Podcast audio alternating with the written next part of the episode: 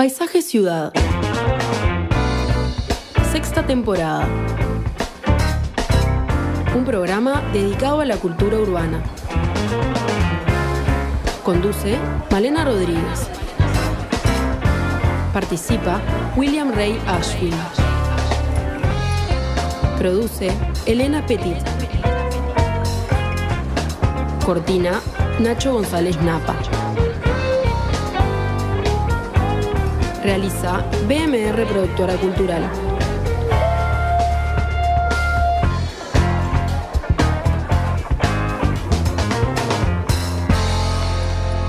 En Radio Mundo. Muy buenas tardes a todos, bienvenidos a Paisaje Ciudad. Y hoy vamos a hablar de Francia en Uruguay. Como saben, estamos en la víspera del 14 de julio, fiesta nacional francesa, por lo cual vamos a estar conversando sobre la presencia de lo francés en nuestro país. Vamos a analizar la influencia en diferentes disciplinas como la arquitectura, el urbanismo, las artes visuales, la ciencia, entre otras.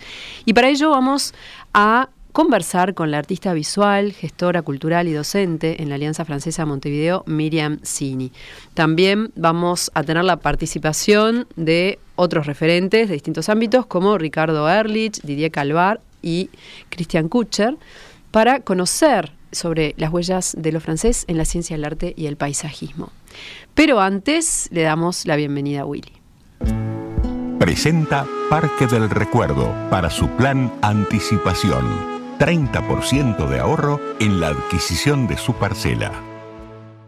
Hola Willy, ¿qué, ¿Qué tal? Malena? ¿Cómo andás? Muy bien. Bueno, hoy hablamos de. Ya hemos, hemos rodeado estos temas, hemos tocado por distintas vías, ¿no? Pero Sí, bueno, siempre hay nuevas miradas sobre lo francés en, en- en Uruguay y en Montevideo, sobre todo. Sí, creo que es buena cosa eh, centrarnos en un programa, darle el tiempo, porque Francia es, al igual que España, por ejemplo, o Italia, eh, países y culturas que tienen un, un impacto importante en, en la ciudad.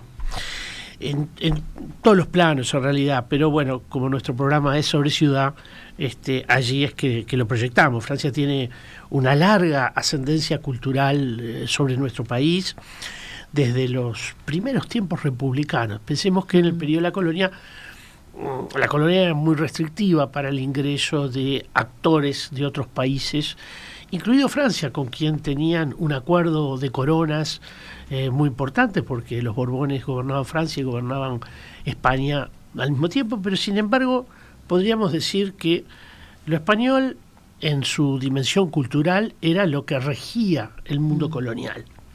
Pero desde esos primeros, como digo, tiempos republicanos se percibe ya un ingreso cada vez más fuerte, primero paulatino, después con mayor eh, presencia de escritores, artistas, arquitectos eh, de- que, vienen de Francia y que llegan con sus paradigmas, con su pensamiento, con sus estilos e iconografías.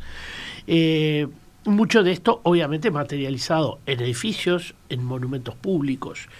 Así, mm, nuestro primer espacio público, este que, que tenemos acá enfrente, que es la Plaza, la Plaza Independencia, va a ser diseñada en segunda instancia, y es en definitiva el diseño que se materializa, por eh, un eh, arquitecto de origen italiano, pero formado en la Academia Francesa. Eh, este arquitecto será fundamental eh, en lo que hace no solo a- al diseño en, escala urbana, también hace importantes proyectos de arquitectura. El Teatro Solís en su origen se fundamenta en el aporte que hace eh, Carlos Zucchi, que ese es, ese es su nombre, y que eh, va a tener, bueno, una bien interesante labor mientras vive en Montevideo. Incluso va a presentar un proyecto para la tumba de Napoleón, proyecto que realiza desde Montevideo. Y bueno, eh, es un tiempo eh, de referencias francesas. Eh, Si pensamos en la Plaza de Independencia, por ejemplo, allí hay un paradigma inocultable que es la Place Vendôme de París, esa magnífica plaza donde podemos ver las mejores firmas en materia de, de moda, pero también las mejores marcas, ¿no? El Hotel Ritz, este, la joyería Cartier, la chocolatería Godiva, bueno, todo eso es, eh, es un lugar de, de enorme prestigio, Mm. podríamos decir, pero también es una plaza de una unidad y de una homogeneidad increíble, ¿no? Una plaza que en realidad se piensa con parámetros barrocos, pero eh, en cambio, eh, cuando mm, eh, Suki proyecta la Plaza Independencia, ya estamos en otro tiempo, en el tiempo del neoclasicismo, y él, para el diseño de todas las arquitecturas de borde de esa plaza, ahí sí va a utilizar no las mismas que están en la Plaza Vendôme, sino aquellas que provienen de lo que se había hecho muy, en muy poco tiempo atrás en París, sobre todo lo diseñado por los arquitectos de Napoleón, Percier y Fontaine, eh, además diseñadores de una cantidad de, de, de- de obras este, de mobiliario y de elementos de decoración, pero que habían definido la Rue de Rivoli, tal cual la vemos hoy, bueno, eh, el, proyecto de, de la Rue de Rivoli es el referente que va a tomar Suki para el borde de la Plaza Independencia. Y vean ustedes entonces cómo no solamente es un tema de traza, no solamente es un tema de ambiente, es un tema también de diseño de arquitectura francés el que está pesando sobre eh, la arquitectura de esos primeros tiempos republicanos. Que luego cambia, ¿no? La plaza. La plaza va a tener algunos cambios, ahí sí, más de influencia italiana, pero bueno, eh, hay una matriz que, que es así, no cambia, que es este, esta idea de una plaza eh, laudatoria con su monumento al centro eh, del héroe nacional, que por aquella época no se sabía bien quién era, Mm. y que años más tarde terminó, obviamente, ya en el siglo XX, con la imagen de, de Sanelli de Artigas. Y una pregunta, ¿esa plaza es la que luego, o sea, es como un poquito el modelo para replicar después en las ciudades del interior? No, no es necesariamente esa. Más bien que en las ciudades del interior la- las plazas de referencia eran más las plazas españolas. Mm. ¿eh? Si pensamos en San José, en Minas, en Canelones, en Las Piedras, en Santa Lucía, para entonces llamado San Juan Bautista, las plazas eran, eh, digamos, resultado de las leyes de India. Entonces, el, La iglesia el- era fundamental. la iglesia era fundamental, donde se ubicaban, las medianas que cortaban la plaza, Mm. eh, mm, digamos, y tampoco tenían una arquitectura unitaria. Pero ¿cómo, ¿en qué ves más la diferencia entre esas plazas francesas, en la plaza Bueno, francesa y la plaza española? Bueno, primero que esas plazas eran el, el módulo generador de la ciudad. Se definía la plaza y a partir de ahí la ciudad. Eh, muchas veces esas plazas fueron, en el caso de Uruguay, la sustitución de una manzana. Es decir, una manzana donde no se construía era la plaza, pero las leyes de India planteaban otra cosa, que primero había que diseñar la plaza y la ciudad se expandía a partir de la plaza.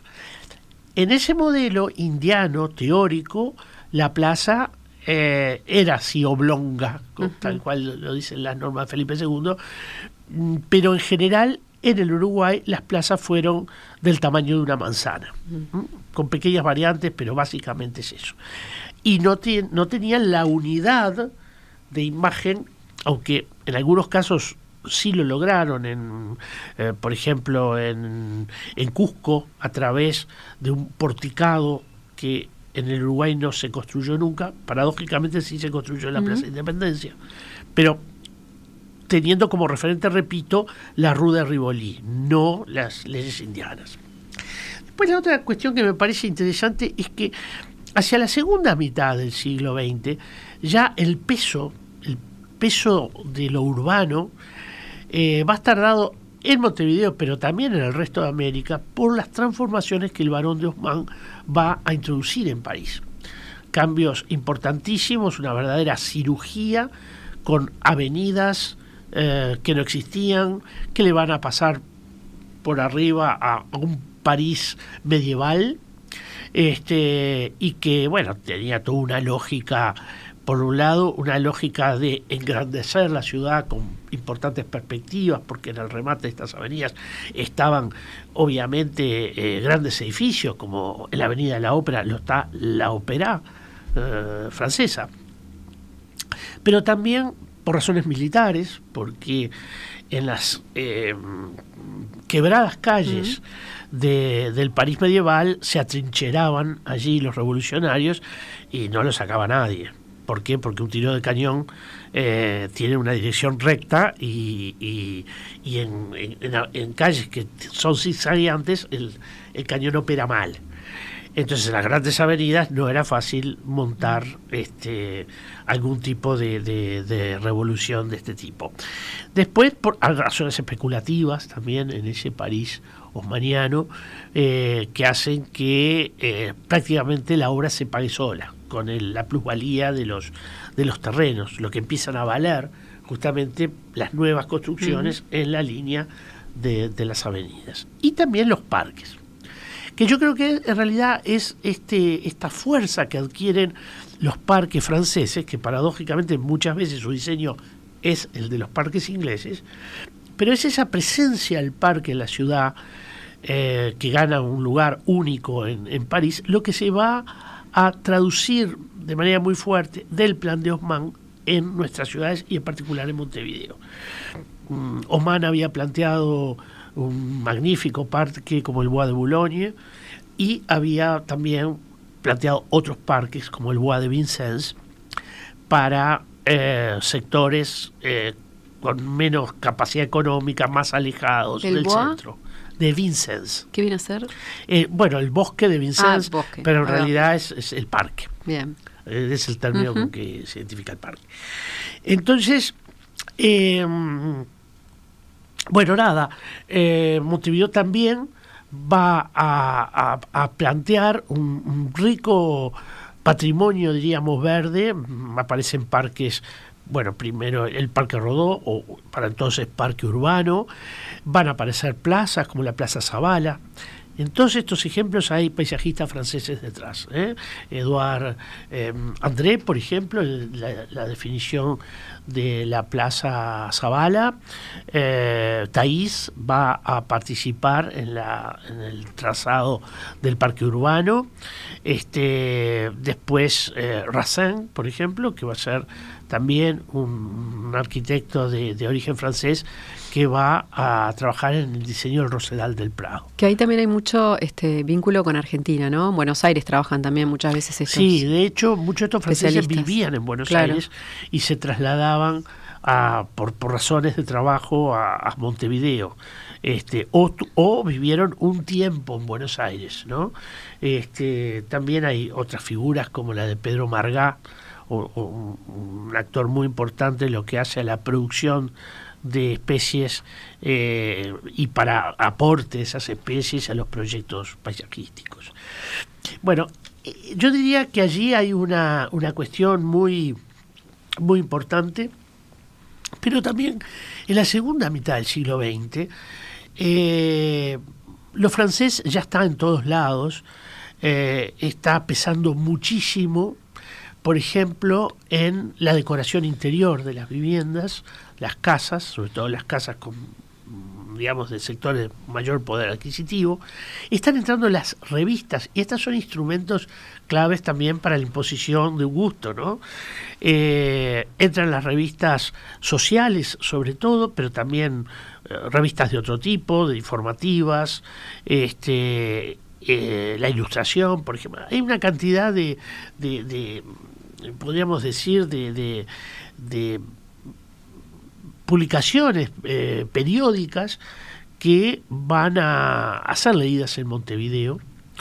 Hay también una población francesa relevante, eso es más en tiempos de la Guerra Grande, donde algunos cronistas dicen, bueno, se escuchaba hablar tanto francés como español o quizás más. A veces, eh, bueno, cuando hicimos, por ejemplo, el tema del Palacio Taranco y, y cubrimos el, esta muestra que hubo de acuarelas del, eh, de todo el mobiliario, Exacto. ¿no? Impresionante, esta firma francesa que tenía encargado todo el diseño Exacto. interior. Y, y, los arquitectos, porque los mm. arquitectos de, del Palacio Taranco, ahí ya estamos entrando en los primeros años del siglo XX, eh, eran arquitectos relevantes, además mm. en Francia, ¿no? Este, eh, hay que ver cómo eh, definen su proyecto, no vienen a Montevideo, envían todos los recaudos, eh, se elige un arquitecto de origen inglés, como era Juan Adams o John Adams, para hacer la dirección de la obra.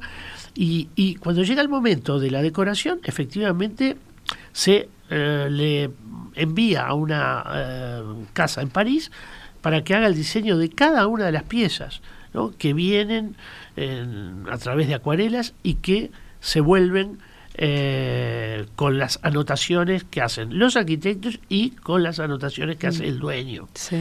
Y después, bueno, ya estamos en, digamos, en, en la primera mitad del siglo XX propiamente, ahí hay una presencia enorme de eh, eh, la modernidad francesa, fundamentalmente la figura de Le Corbusier, que nos visita en el año 29 y eso ayuda mucho a su reconocimiento, a, pesa en el impacto que va a generar, y también arquitectos eh, uruguayos que viajan a Francia. Algunos arquitectos como Masquelés, por ejemplo, del siglo XIX, se forma en la Academia Francesa y viene a trabajar. Otros se forman aquí y se van a trabajar a Francia eh, en vínculo con eh, algún, algún estudio relevante este, y después vuelve también al país.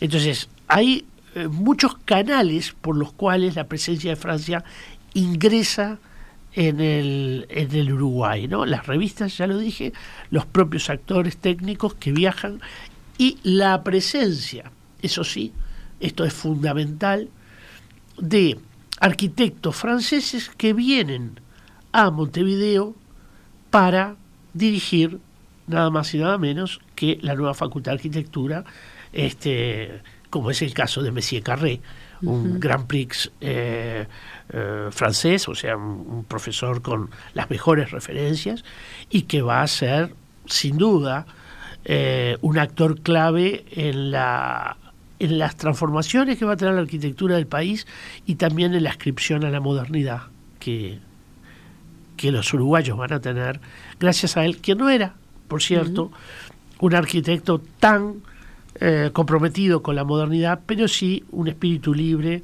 muy abierto y que dejó eh, justamente eh, la posibilidad de, una inscripción fuerte del Uruguay a la modernidad. Bien, en unos minutos ya vamos a ir profundizando con nuestra invitada de hoy. Porque no hay distancia que nos separe de nuestros seres queridos. Plan anticipación de Parque del Recuerdo. 30% de ahorro en la adquisición de su parcela. Beneficios especiales según la forma de pago. Resolver hoy es la tranquilidad de mañana. Parque del Recuerdo. 30 años juntos compartiendo memoria. 2709-8241.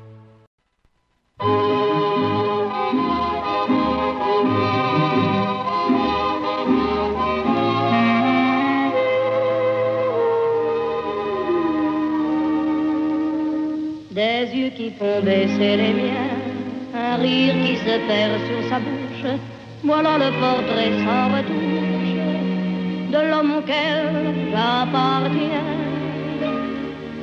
Quand il me prend dans ses bras, qu'il me parle tout bas, je vois la vie en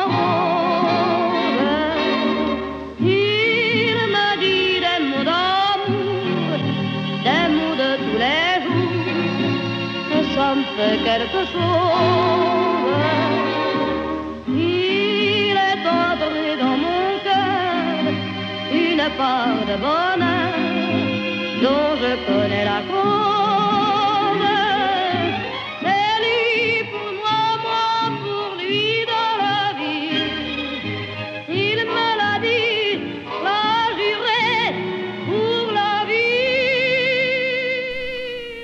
Miriam Siri es artista visual, gestora cultural y docente en la Alianza Francesa de Montevideo. Fue la organizadora del tour La influencia francesa en la arquitectura de Montevideo, ejemplo de la Plaza Zavala y sus alrededores, en el marco del evento Viví Francia.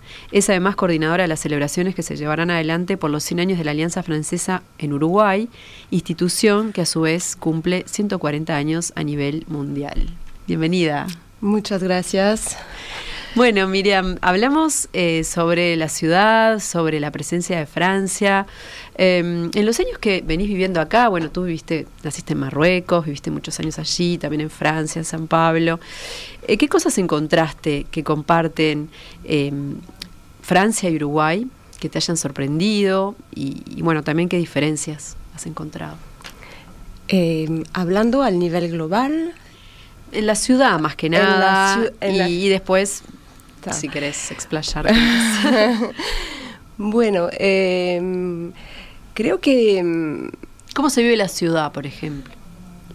La ciudad de Montevideo, eh, para mí, bueno, hay como una gran diferencia entre la ciudad vieja y después cuando salimos de, de esta zona. Eh, en la ciudad vieja, a mí sigue llamándome la atención eh, el sí. de la... De, de, o sea, vamos paseando y miramos un edificio al lado del otro que, que no tienen, son muy distintos y muchas veces cuando se, se puede leer los años de construcción son años que a veces son muy cercanos. cercanos, pero como que eso creo que es una gran diferencia con, con Francia, donde hay como mucho más, en, en particular en París, como mucho más, más homogéneo. Homo, homogéneo. sí.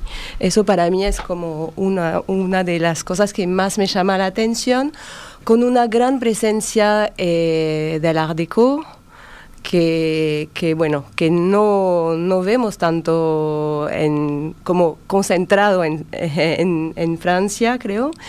Y, eh, y también esas diversas influencias que van adentro de un mismo edificio, que a veces cuesta un poco el eclecticismo adentro de un exactamente de un es dentro de la ciudad o de un de un barrio, eh, sí. un barrio o, o, una cuadra y también dentro del propio edificio, edificio donde sí. cada piso puede estar trabajado distinto este o incluso dentro de una casa los mismos salones pueden tener un, un tratamiento sí. diferente. Mm, y en cuanto a lo más, este, nada, vivencial, de cómo vive la gente, las costumbres, el manejo en la ciudad. Eh, una cosa que me llamó la atención dando clases eh, eh, en la Alianza, muchas veces hablamos de un tema que es una fiesta que, se, que existe hace unos años en Francia que se llama la Fête des Voisins, que sería la fiesta de los vecinos, que es una manera porque en particular en París se dice que muchas veces la gente no se conoce mucho y es una forma, es un poco una lluvia que hacen la gente un día, todo el mundo. Eh, la municipalidad eh, distribuye kits para, para, poder hacer esto, convidar a la gente, etc. Y bueno, cuando hablo de esta fiesta acá y digo, no, ustedes no necesitan eso porque ya se conocen entre vecinos acá, sí, me sí. parecía... Y muchas veces, no. O sea que eso me sorprende también porque al mismo tiempo que veo que la gente se, se conoce mucho acá, eh, muy frecuentemente me dijeron, no, no, nos conocemos mucho con nuestros vecinos. O sea que capaz que esta fiesta podría ser sí. un importe interesante. Eh, sin duda, yo creo que es una muy buena idea porque es increíble, pero cuando la ciudad era una ciudad de casas, la gente se conocía mucho más y se consideraba vecino a uno que vivía a dos cuadras, tres cuadras. Hoy más en una ciudad de edificio de apartamentos, eh, dentro del edificio no se conocen. Pueden saber quién es el apellido de uno, de otro, pero de repente no intercambiaron más que un hola. O sea que en la cercanía, sin embargo, hay mayor lejanía. Y en, en la estructura lejana de la ciudad de casas, eh, la vida en la calle, la vida en el barrio, hacía que la gente se conociese más. También capaz que puedo agregar que, que alguna cosa en común que, que, vería es como la presencia de muchos animales, eh, perros, y creo que eso crea una cercanía entre los que pasean sí, a los perros. Seguro. Que... Hay comunidades de gente que pasea, que uno las ve en la playa, por ejemplo, que se reúnen a tal hora y están, y los ves que son amigos sí. de la playa, con sí, los perros, y hablan de los perros. Sí. Bueno, hablabas de las fiestas, creo que acá en Uruguay también hay en los últimos años, no sé si décadas o cuánto, pero hay como una avidez por incorporar ciertas fiestas con mucha alegría, estamos cada vez celebrando más fiestas del libro, de los museos, de esto, de lo otro. Una incorporación que hemos tenido y que ha, sido traída de Francia es la, fiesta del Día del Patrimonio, ¿no? Eso ha sido algo que trajimos de allá, de alguna manera o copiamos. ¿Y allá existe una conciencia de cómo se influye en otros lugares? Creo que sí hay una, una conciencia que cómo se influye, pero no creo que la gente imagina que en un país tan lejano que muchas veces sí se conoce, se conoce por el fútbol o por otras... con un nombre tan extraño también, ¿no? Mm, sí. Uruguay. O sea, que, confunden muchas veces con Paraguay, no, no, quiero generalizar, pero muchas veces pasa. Eh, no sé si la gente tiene conciencia de eso, de, de, la influencia que tuvo y que tiene todavía eh, Francia eh, acá. Eso, eso quizá también ha cambiado con el tiempo, porque en el siglo XIX, en tiempos de la Guerra Grande, para tener una idea, bueno, Uruguay solicitó eh, a través de, eh, digamos, de una de sus figuras relevantes de la vida política, realizar o, pedirle a Alejandro Dumas hijo que escribiera que, escribiese una una historia sobre Uruguay que finalmente se llamó Montevideo o la Nueva Troya. Pero a su vez, Thiers, en el Parlamento francés, habló sobre el tema uruguayo. Y en paralelo también se buscó realizar un jabón que se llamaría Rivera. En, esa Francia, digamos, de, digamos con, eh, más acotada, si se quiere, pero que estaba mirando al mundo entero, capaz que hay tiempos donde Uruguay se percibe un poquito más. Ese fue un tiempo, posiblemente la Primera y Segunda Guerra también. Sí, porque... Pudieron ser por los aportes los Aportes, sí.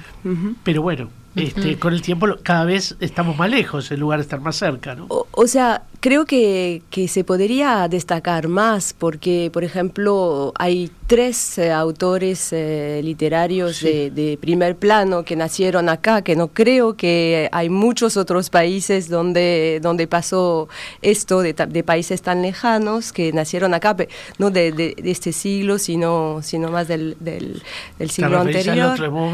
y Superviel. Exactamente y que tuvieron una vida como que, que, que, muchas veces, es, eh, por ejemplo, Lotreamo está estudiado por los alumnos eh, del, del, liceo eh, en general, está siempre estudiado súper bien muchas veces. Y no creo que, que se, se, se, va más allá pero, por ejemplo, Arte vino a hacer un, documental en 2018 y, bueno, tentó como eh, mostrar en, eh, este documental, eh, explicar un poco de la vida de Superviel, cómo iba y venía, la...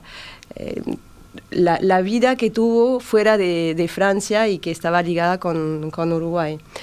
Em, sí, eso es importante porque en realidad son eh, figuras que no es que se fueron de aquí, nacieron y se fueron. Eh, del otro modo, incluso se dice que hubo un viaje, segundo, digamos, a través del Atlántico.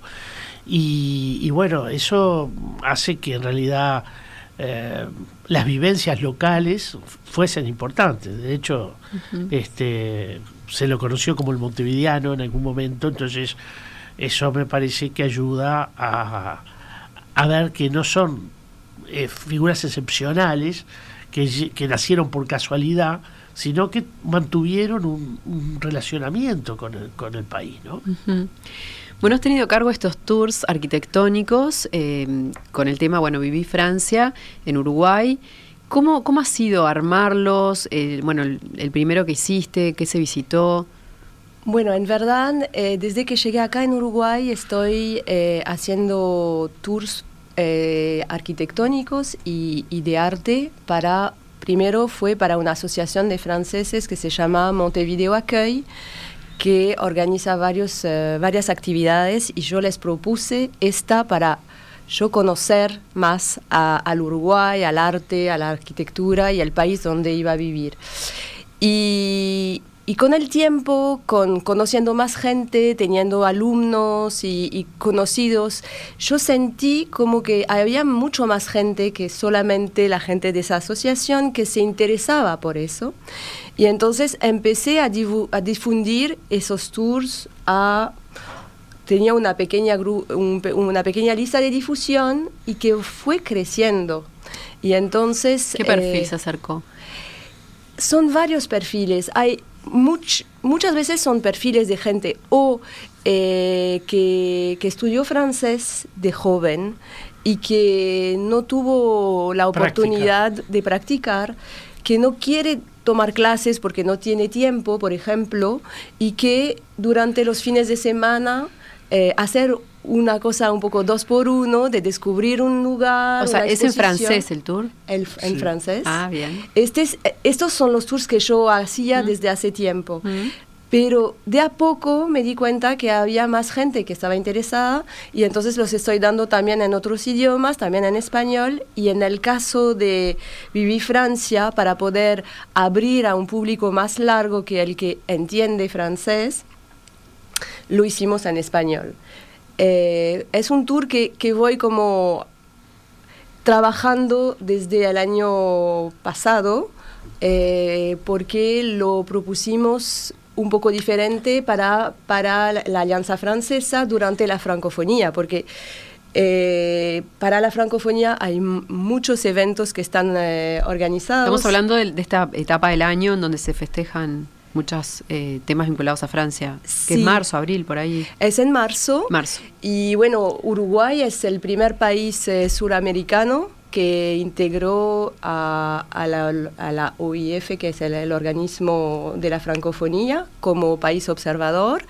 Y entonces, y, creo que no es por acaso, ¿no? Es realmente eh, porque justamente hay como toda un capital simpatía de, de mucha gente hubo todas unas generaciones que aprendieron francés en el liceo, o creo que en el liceo más que nada, y por suerte se está retomando hace unos años eh, con un programa que se llama Ensemble y que, eh, y que está tocando a 14 eh, escuelas de, de, Uruguay, cuatro en Montevideo y los otros afuera o en el interior. En el interior 1.500 eh, alumnos que están de nuevo aprendiendo francés.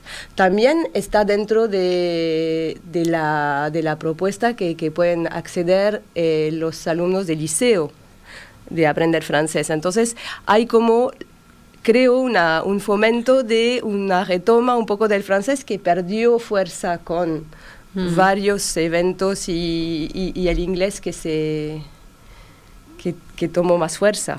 Mm. como todo el mundo.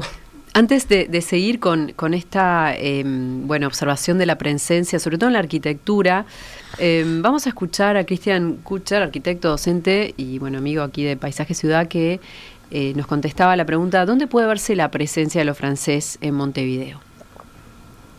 Para descubrir este legado basta con salir a pasear un poco por Montevideo y sus barrios. Y si tuviera que destacar algunos ejemplos, creo que serían estos tres. Por un lado, propondría un paseo desde el Rosedal hasta el Hotel del Prado. El diseño Art Nouveau de la histórica verja de hierro del Rosedal, al igual que las primeras plantas que se plantaron allí, tienen su origen en Francia. Aire francés también tiene el paisaje circundante, con sus estatuas, fuentes y farolas de hierro fundido en medio de un entorno parquizado. Y lo mismo vale para la arquitectura del Hotel del Prado, típica de la Belle Époque parisina. Por otro lado, Creo que vale la pena detenerse en la Plaza del Entrevero, del lado de calle Colonia, y mirar hacia el Palacio Legislativo para tomar conciencia de la monumentalidad que se buscó dar a la Avenida del Libertador como, como eje simbólico que remata en uno de los edificios más significativos del país. Esta idea claramente proviene de la experiencia parisina del siglo XIX. Y finalmente recomendaría dar una vuelta por la Plaza Zavala Proyectada por el paisajista francés Edouard André e inaugurada en 1890, esta plaza, además de ser algo así como un oasis en medio de la ciudad vieja, ha de ser uno de los rincones más parisinos de todo Montevideo. Y esto se debe a varios detalles que en su conjunto le dan ese carácter tan especial al lugar. Los faroles, la verja perimetral de hierro, los añejos árboles, Pero también gran parte del encanto de la Plaza Zavala se debe a su envolvente arquitectónica, conformada por algunos edificios de notable factura. Comenzando por el lado sur, asoma el Palacio Taranco, una de las residencias más suntuosas de Montevideo. Su proyecto fue encargado a una dupla de arquitectos franceses. Uno de ellos, Charles-Louis Giraud, poco tiempo antes había proyectado ni más ni menos que el Petit Palais para la Exposición Universal de París de 1900. Siguiendo por el lado oeste la circunvalación Durango que envuelve la Plaza Zavala, en su encuentro con la calle Washington se ubica un edificio típico del Art Deco. El nombre de esta corriente estilística, que en los años 20 y 30 del siglo pasado alcanzó gran popularidad, está vinculado a la Exposición Internacional de Artes Decorativas celebrada en París en 1925. Y si continuamos por el lado sur de la plaza y alzamos la vista a la altura del cruce con la calle Alzaibar, seguramente nos van a llamar la atención unos techos metálicos muy inclinados, con que una ampliación bastante reciente coronó el edificio de la esquina. Este tipo de resolución de cubiertas se conoce como mansarda, en honor a quien la popularizó, el arquitecto parisino François Mansart, que vivió en el siglo XVII. Estos tejados de gran pendiente, a veces hechos con pizarra, otras veces con elementos metálicos a modo de escamas de zinc, por ejemplo, son, son de los detalles más típicos de la arquitectura francesa, que por estas latitudes podemos descubrir en varios edificios. Alcanza con levantar la vista y estar atentos a lo mucho que hay para ver en nuestra ciudad. Justamente el tour eh, está, eh, por lo menos uno de esos tours es alrededor de la Plaza Zavala, ¿no? ¿Qué, podrías destacar, este, un poco agregando ¿no? a esto que nos decía Cristian en relación a, esta influencia? Em, yo creo que de- destacar, perdón, destacar que eh, sí, que en la plaza en sí hay como todo un proyecto paisajístico que, fue em, parte de un plan más global de... de em, em, ¿Enjardinado? ah, ahí se, embellecimiento. Se demolió una construcción, ¿no? Sí, que o había ahí en la plaza. Em, pero era un plan global que fue pedido a eh, este André eh, y que él mandó para embellecer y, y eh, amenager. Sí, sí. O sea, me impresiona a mí eso, digo, de, tirar de- abajo, era ¿no? Un, era un plan más complejo, el plan de caminos y no recuerdo el nombre Sí. exacto ahora, este, cuyo Lo- original está en el Instituto de Historia de la Facultad de Arquitectura, Sí. es, era un plan de vincular plazas con parques, Sí. con caminos, con avenidas, con tipos de recorridos, o sea, era un plan general, eh, Eh, mucho más ambicioso. Exactamente, pero lo que era interesante también es que era ese, ese André había sido el fundador de la Facultad de Horticultura y justamente en esta plaza hay esencias que son como muy variadas, que florecen en diferentes momentos del año, que fueron como muy pensadas para darle eh, como una vida diferente. Muy de jardín, ¿no? Sí. Eh, sí, que, que es como esa, es el jardín que, que, que tiene como esas esencias y esas flores y esas eh, eh, o los pájaros que vienen a, o sea, eh, fue todo pensado como un lugar realmente de, de vida, De, bio- de biodiversidad, de- capaz. y de Sí. biodiversidad en esta época que creo que también acá era un momento que mucha gente venía de, había un éxodo rural, mucho más gente viviendo en la ciudad, precisando de pulmón verde y, y de... Sí, y lo es efectivamente porque si uno cuando mira la ciudad vieja, no hay árboles en la ciudad vieja, ¿no? Los árboles que están plantados, eh, las palmeras, por ejemplo, que se ubican en la peatonal Sarandí, fueron heredadas hace muy poco. Históricamente es un área seca de la ciudad. Entonces, la Plaza Bala era como un pulmón. Cuando uno venía caminando por la calle Rincón y se encontraba con la Plaza Bala, era realmente un oasis en el medio de, la ciudad. Y yo creo que también hubo un interés por establecer ese contraste entre una ciudad muy seca, digamos, muy, muy, muy de, de- de material, de, de hormigón, con, eh, digamos, con esa plaza verde. ¿no? Una de las pocas plazas eh, cercadas, ¿no? Con una reja. Sí, sí. Que eso es algo muy en Argentina, en Buenos Aires uno puede ver eh, como más, más fácilmente Sí, esas pero plazas eso, con rejas. eso André lo tomó de la tradición inglesa, Mm. de las squares, Que cierran de noche. Claro, que cierran incluso con llave. Eh, esto tuvo puertas. Mm. Eh, la, la, prensa bala tuvo puertas.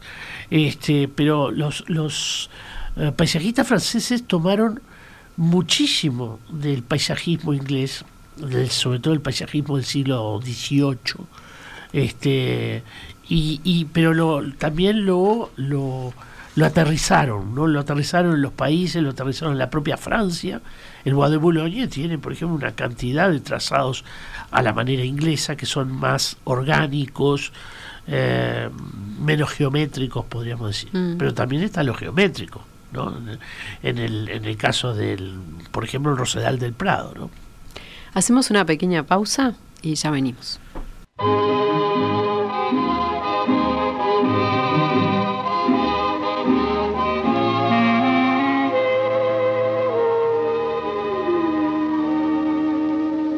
Des yeux qui font baisser les miens, un rire qui se perd sur sa bouche.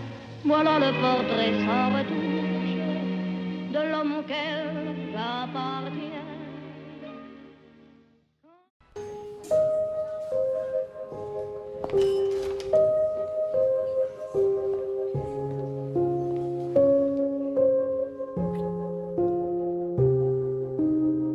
S'il y a dans ton cahier une page qui se perd, un coin d'obscurité entre deux lampadaires, dans l'orange un quartier dont tu ne sais que faire quand pour te bagarrer tu n'as plus d'adversaire. Quand l'ami du café est un retardataire, qu'à la table à côté une place se libère, un temps inoccupé dans ta journée d'hier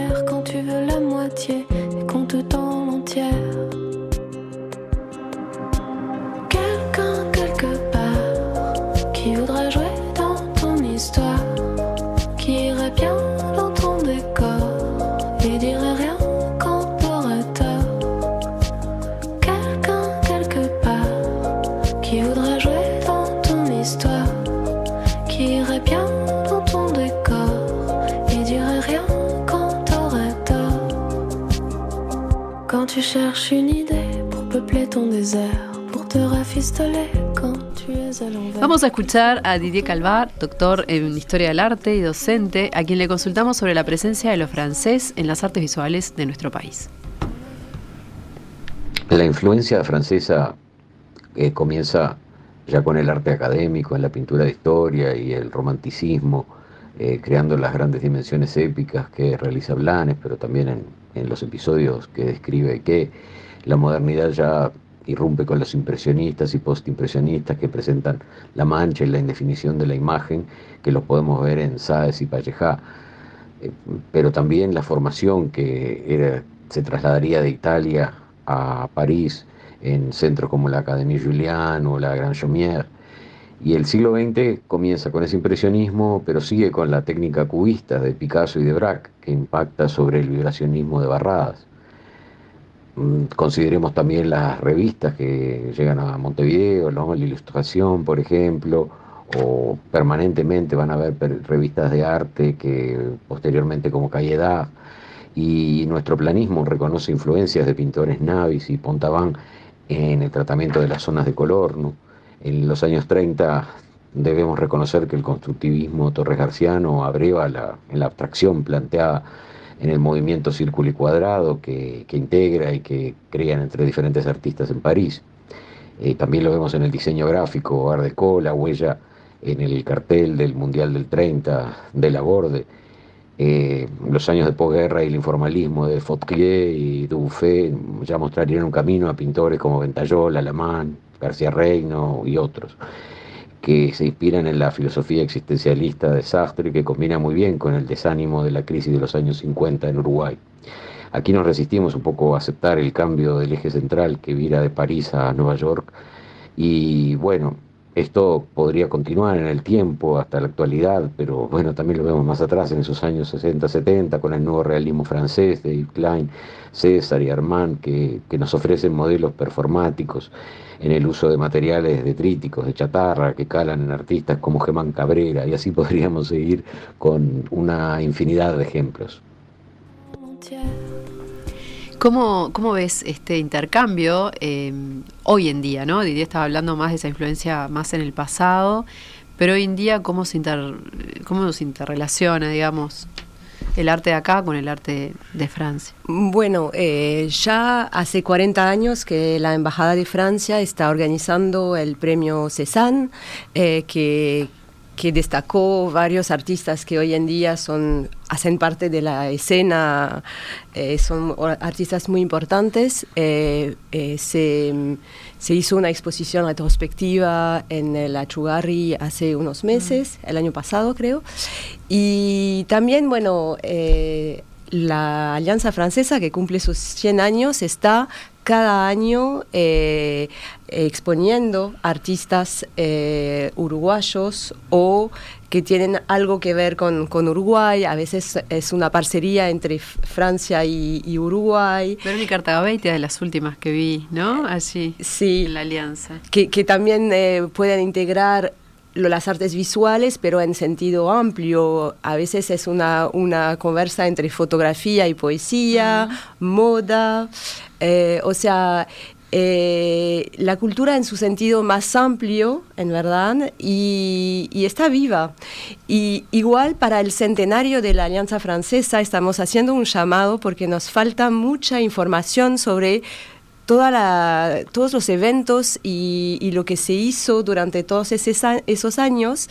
Entonces, si se pueden acercar, está en el sitio de la Alianza Francesa el, el llamado a contribuir con si alguno, algunas personas tienen catálogos, afiches. Testimonios, recuerdos. Testimonios y recuerdos también. Estamos eh, tentando eh, tener esa, esa memoria más viva, más, presente, pero para ir para el futuro. Sí, yo creo que hay que destacar eso que decías, justamente porque, eh, Miriam, porque mmm, la relación con Francia no es solamente por presencias humanas, aquí y allá, allá y aquí, sino eh, que hay una, un cuerpo institucional que fortalece, digamos, esa presencia francesa en el país. Y el, el, el Paul Cézanne es un ejemplo y la propia alianza es otro, ¿no? Bueno, y otro ejemplo es el Instituto Pasteur. Estuvimos conversando con Ricardo Erlich, bioquímico, que se ha desempeñado en diferentes tareas públicas y académicas. Eh, bueno, también fue intendente de Montevideo, ministro de Educación y Cultura y presidente del Consejo del Instituto Pasteur de 2004 a 2010 y de 2015 a 2020. Y nos comentaba lo siguiente sobre la historia de este instituto. El Instituto Pasteur de Montevideo eh, fue creado por una ley en, en 2004 y empezó a funcionar en, eh, en, los primeros meses del 2006. Eh, es el resultado de un vínculo en el área eh, científica, tecnológica y particularmente biomédica con Francia de larga data entre el Uruguay y de alguna manera confluye en su creación la trayectoria de la recuperación de las capacidades científicas y académicas del Uruguay después de la dictadura, vínculos previos entre Uruguay y Francia en todas las áreas de la cultura, la, la vida académica y la ciencia, y un apoyo muy particular de Francia en los primeros años de la recuperación democrática al desarrollo científico y tecnológico del país. En ese contexto nace el proyecto y va a tener un, un, apoyo nacional eh, político importante en su momento y un respaldo de académicos del Instituto Pasteur de París que es sigue siendo una de las riquezas centrales del instituto. Instituto que es un instituto nacional uruguayo, financiado 99% por recursos nacionales, eh, la mitad del Estado, la mitad conseguidos por el propio instituto, y que ha alcanzado la, una proyección internacional y regional eh, marcada, digamos, de acuerdo a lo que marcaba su, su compromiso fundacional y está cumpliendo con sus objetivos en lo que es la creación original de conocimientos en el área biomédica, sus aplicaciones, su transferencia a nivel empresarial y también el servicio de, del país, lo que fue demostrado creo que claramente en el contexto de la pandemia que sufrimos. Bueno, son muchos los rubros de estas influencias. Está el tema de la fête de la música, también de la música. La fête de la musique. La musique. Y bueno, y otros eh, rubros que se van mezclando en todo esto. ¿Qué, qué más nos puedes destacar de, de esta relación? Sí, eh, en verdad eh, creo que, que de- de- en toda la parte eh, cultural eh, se busca mucho el intercultural justamente con eh, diferentes premios que permiten a, artistas eh, uruguayos eh, destacarse acá, pero también ir como seguir su formación o a profundizar, profundizar. En Francia está el pre- premio Molière, hay cooperación entre, entre diferentes institu- instituciones, también en la parte de cinema. Eh, que podemos eh, destacar. Eh, hubo recientemente un nuevo premio de fotografía, hace dos años, eh, Jeanne Mandelo, que fue una joven fotógrafa eh, uruguaya a Francia.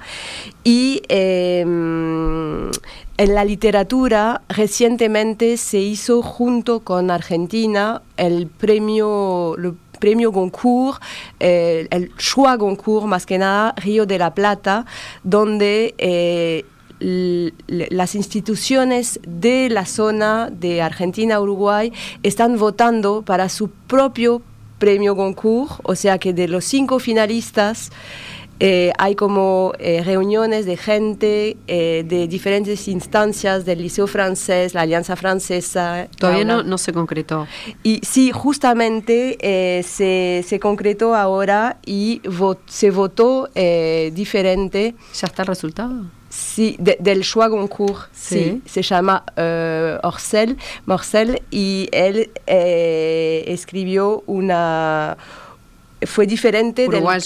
No, no, no, es un, son los cinco Choix Goncourt, Mm. son los cinco finalistas del Prix Goncourt, Premio Goncourt Mm. de Francia, que acá se revisan, que se discuten acá Bien, en- dentro de varias instancias y después hay un voto de cada institución para sacar el premio del Río de la Plata. Eso, ese premio ser todavía no está. Sí, sí, sí. Se llama Orcel, el que, que ganó, ganó el premio Mm.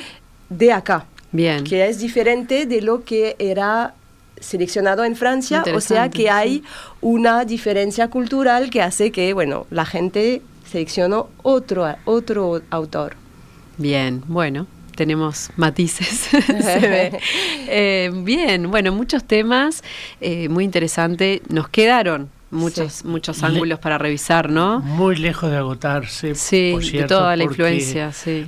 Digamos, hay periodos de, de nuestra historia que son capítulos muy largos, ¿no? No, y no hablamos de toda la parte, eh, yo qué sé, en las leyes, eh, la facultad de medicina, todo Sí, lo que, sí, todos los, los impacto en las estudios, ciencias, en sí, el matemáticas. derecho. Pensemos, ¿no? Este, el código La, napoleónico. la educación, empezó con La Va- educación. Varela y Jules Ferry, que... Exacto, también. Que eso también, bueno, es toda una forma que nos va haciendo una cabeza también, ¿no? El Sí. pensamiento y, haz- bueno, eso luego influye en la forma de vivir. Ya nos acercamos Pues- a las 3 de la tarde, así que tenemos que ir cerrando. No sé si querías agregar algo Sí, más. quería solo invitar a todo el mundo a acercarse. El 31 de, de agosto va a ser la- el, la- el festejo, empieza el festejo de... No empieza, ya empezó, pero hay- va a haber una gran exposición el- para el centenario de la Alianza Francesa y después habrá varias instancias para encontrarse allí que hay todo el año, pero en este periodo particular más todavía, y entonces les invitamos a todos. Muchísimas gracias, Miriam. Nosotros nos reencontramos aquí en una semana. Exactamente. Que pasen muy bien. Viva la radio. de lampadaire dans l'orange, un quartier dont tu ne sais que faire quand pour te bagarrer, tu n'as plus d'adversaire. Quand l'ami du café est un retardataire, qu'à la table à côté,